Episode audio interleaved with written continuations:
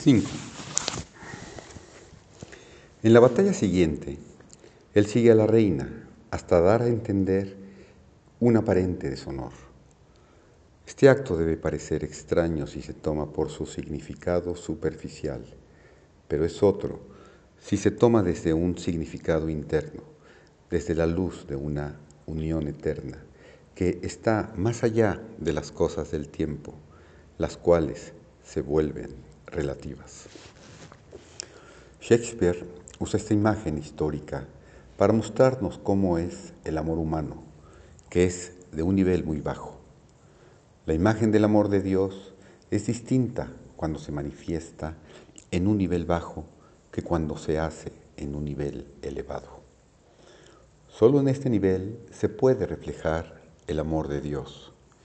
Y Antonio lo refleja cuando es Él mismo, cuando está con su verdadero ser, con su ser superior. Y esto solo se da cuando está con Cleopatra, aunque en esta etapa de su camino no lo tenga tan claro.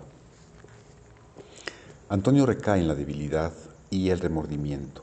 Le viene cuando al ser derrotado en las batallas siente que se ha ofendido su reputación. Dos veces se quiebra, se reprocha y le reclama a Cleopatra. La primera vez ella le dice, ¿aún no me conoces? ¿Not know me yet? Y no hace caso a sus dudas. La segunda al ponerse la armadura, dice algo muy significativo. To this great fairy I'll commend thy act. Make her thanks bless. A esa granada encomiaré mis actos, que la gracia la bendiga. Y mientras le pone la armadura de oro que había pertenecido a un rey, ella le aplaude. Señor de señores, oh infinita virtud, ¿vienes sonriendo porque la gran trampa del mundo descubriste? Lord of Lords, oh infinite virtue, comes to smiling from the world's great snare uncaught. Y por tercera vez cae y es porque tiene que enfrentar la derrota final en el mundo material. Culpa a Cleopatra de su catástrofe y pierde la fe sin darse cuenta de que, al final, su unión completa con ella es incompatible con el éxito material. Enfurecido con ella, desea seguir el ejemplo de Hércules, su ancestro, y pretende colocar a Licas en los cuernos de la luna. Latch Licas on the horns of the moon. O en otras palabras, someterse a su ser más valioso, su ser superior, worthiest self, al que está listo para atacar porque ha perdido todo en el mundo. Durante esta crisis, Cleopatra decide intervenir y le manda decir que ha muerto. Lo hace a propósito para que finalmente él regrese con ella. En las tragedias de Shakespeare, el suicidio representa el entregarse finalmente al nivel espiritual. En todas las obras romanas, el suicidio es considerado honorable. Era parte de la disciplina de los cátaros y de otras agrupaciones cuyas enseñanzas derivaban de los egipcios, ya que representa renunciar voluntariamente a la vida de los sentidos y a todas sus ataduras materiales. Es superar al ser inferior para poder unirse al ser espiritual, pues siempre existirá la idea de que nadie más que Antonio debe conquistar a Antonio. None but Anthony should conquer Anthony, que es la victoria total sobre el cuerpo. Y Antonio, pensando que Cleopatra ha dejado este mundo, decide unirse a ella en el mundo espiritual inmediatamente y muere así. Tres veces más noble que yo, oh valiente Eros, me enseñaste lo que debías y lo que no podías. Mi reina, Eros, tú, valiente ilustración, a una nobleza atrapó. En el recuerdo seré un novio en mi muerte. Correré a la cama del amante. Veneros, entonces ante ti, maestro, muere tu escolar. Lo hago así. Thrice nobler than myself, thou teachest me, O valiant Eros, what I should and so could not. My queen and Eros have, by their brave instructions, got upon me a nobleness in record, but I will be a breach room in my death and run into it as to a lover's bed. Come, then, and Eros, thy master dies thy scholar to do this. 4.11. Es el novio que busca a la novia, no importa si la encuentra en su cuerpo o fuera de él. En el último encuentro del incomparable par, Antonio es elevado hasta el monumento de la reina, hasta ese nivel, mientras proclama, paz. No fue el valor de César lo que derrocó a Antonio, sino Antonio quien ha triunfado sobre sí mismo. Peace, not Caesar's value had overthrown Antony, but Antony's had triumphed on itself. Cuando muere, se ve el nivel al que había llegado en las palabras que exclama Cleopatra. The crown of the earth doth melt, my lord. Oh, with hurt is the garland of the war.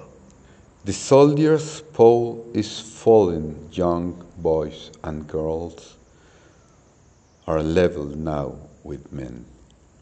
The odds is gone, and there is nothing left remarkable beneath the visiting moon.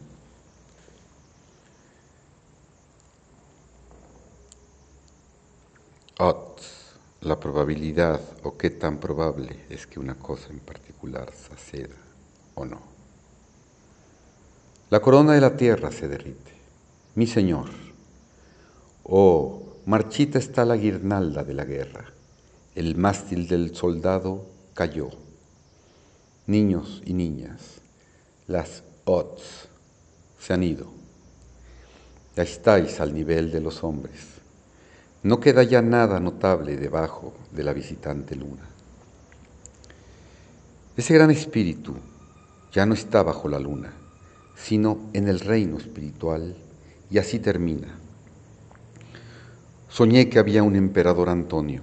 Ah, otro sueño más, si lo pudiera ver. Pero ese, ese hombre, su rostro era el cielo. El sol y la luna atorados en él, y así mantenían su curso e iluminaban la pequeña O de la tierra. Sus piernas al océano cabalgaban, al mundo su brazo trasero lo crestaba. Su voz, propiedad de los amigos y de las esferas sintonizadas cuando amedrentar y sacudir al orbe quería, el trueno retumbaba. De su generosidad nunca había en él invierno. El otoño más fértil cuanto más se cosechaba. Sus deleites como delfines. Su lomo y el cómo vivía lo mostraba.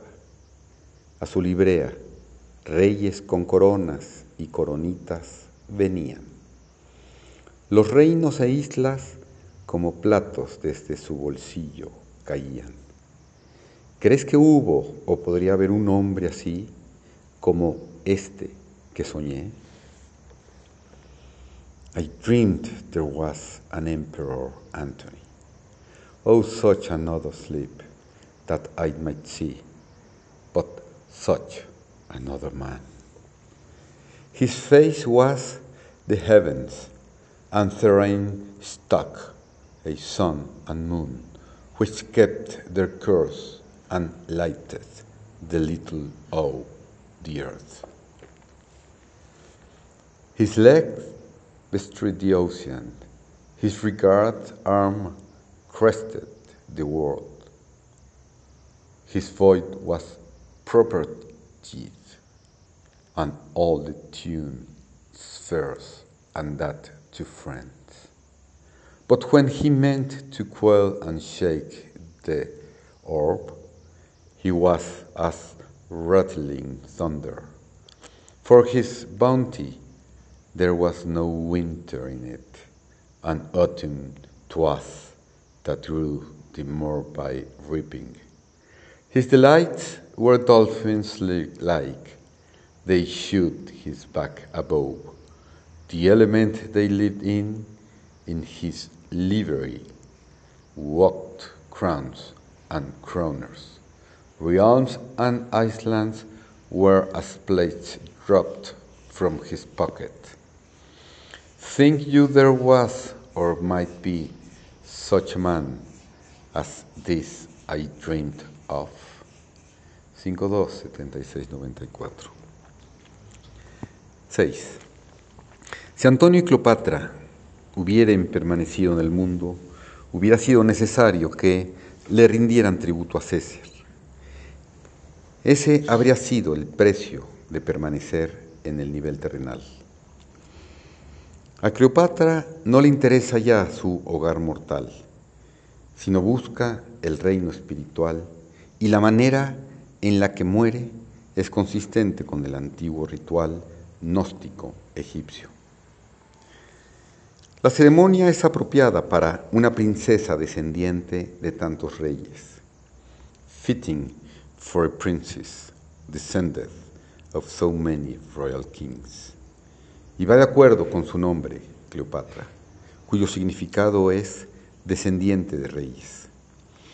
Un alma descendiente de reyes, de la que se habla en las enseñanzas gnósticas, alude a que era hijo de reyes quien, habiendo desempeñado su papel en la tierra, en el cuerpo, ahora tiene anhelos inmortales.